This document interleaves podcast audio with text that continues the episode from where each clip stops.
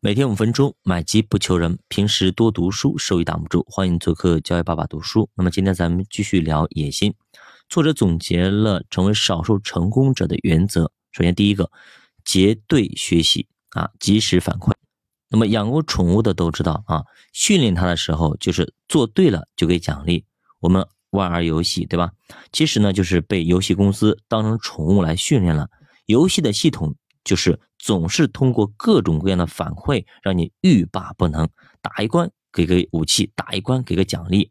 而如果我们要要走向成功，也要借鉴这个系统，找个人跟你结伴而行，不再孤单，还能够相互的激励，甚至开展一定的学习的竞赛，比如说读书会。健身俱乐部就起到这个作用。一旦你加入其中，你就不好意思再偷懒。比方说，你加入主播的新米团，对吧？那么你有没有读书？平时有没有在学习？你的投资的业绩怎么样？到时候我们一般会进行一个 PK 或者一个亮相，会总结。那个时候你如果一直都没做，甚至一问三不知，那你这一年基本上没在学习。那主播也会给一定的提醒。或者说你看到其他同学都已经赚了百分之三十四十五十六十，你这个时候呢，甚至还在亏损，那这个时候你就反思一下，为什么别人都赚钱了，大部分都赚钱了，而你却是赔钱的？这个时候你也会反思，然后呢，赶紧加紧学习，这就是团队的力量啊！一群人可以走得很远，但是一个人可能走得很快，但是很快很多时候他走一段时间就会趴窝啊，就会懒散下来，就放弃了。第二个，不说话，用作品展示。越容易得到的东西，就越是不懂得珍惜；越是便利，就越是不在意。所以，我们总是乱说话、乱发表意见。但是，当你去写一篇文章，并以全文的方式表达出来，你往往就会开始深思熟虑。那比方说，主播每天早上要给大家播出一个免费的节目，对吧？每每天五分钟，买基金不求人。那这样的话，我提前我要去读书吧，我提前去看资讯嘛，我提前得写稿子吧。对吧？我其实不写稿子，大概的内容我得知道我怎么去分享，是不是？这就是输出倒逼输入啊，就是费曼学习法，这个得逼着你去学习，这就是一个非常非常重要的一个方法，分享给大家。那如果我每天早上我不去录这个节目，那么也可能我就不会那么早早起。另外的话，我可能前一天我就偷懒，我就不看书了，我就不学习了，不看资讯了，对吧？一定得找着一个东西来拉着你，来逼着你往前走。第三个。兵贵神速，唯快不破，啥意思？就是别总是犹豫，先干了再说啊！边做边调整，做了之后不一定能成，但是不做他一定会输。现在的社会就是这么的残酷，有的时候呢，你最后干成的事儿跟你之前设计的完全是两码事，两个东西，甚至是不同的方向，这其实非常非常正常，对吧？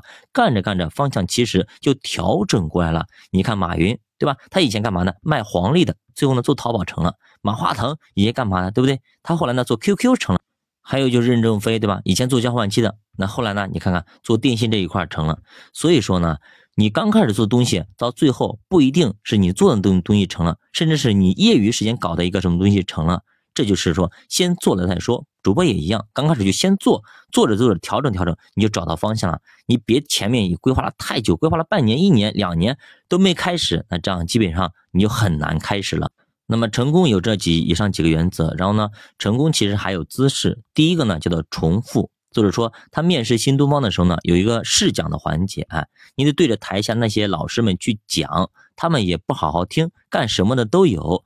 你讲着讲着，他们就会打断你，然后呢，告诉你前面四十分钟讲的都不好，你重新来一遍。于是呢，一个小时的课，你得反复的讲，反复的调整。所以说，你看看没有？所以说，那个董宇辉说，那个新东方的一个考核前期确实是变态的啊，变态的。有的时候呢，要被批半年的时间啊，打磨半年之后，你才知道什么叫做讲好一堂课。在这个过程中是比较煎熬的。他经常看到很多老师啊，中途被气哭了啊，被骂走了。一开始呢，一百个人，最后呢，剩下二十个人都不到。后来他才知道啊，这是故意的，目的就是要把这些老师被逼向极限。他们有句口号，通过把自己逼疯，从而呢，把对手给逼死。所以，我们现在才看到啊，这些新东方的老师个个可以说是出口成章、能言会道啊，都是在极其苛刻的条件下训练而成。经过千百次的刻意练习，你就可以拥有肌肉记忆，从知道再到熟练，进而精通。其实绝大多数人总是认为，读书没啥用，读书没有改变。其实不然啊，而是你没有去实践很多东西，你只是了解到，你只是知道了，但是它并不能上来就转化成你的技能，这中间还差着十万八千里，还差着千百次的一个刻意练习。知识要上升到技能，就必须经历这个过程。所以说，主播从二零一九年到现在，读了两百多本书，买了很多基金，反复的打磨练习，重复、重复再重复，才有了今天这样的一个小有的成就吧。所以说，你想想看，你要想在一个行业成为大师级的人物，你真的需要十年以上的打磨。就把的书陪你慢慢变富。我们下节再见。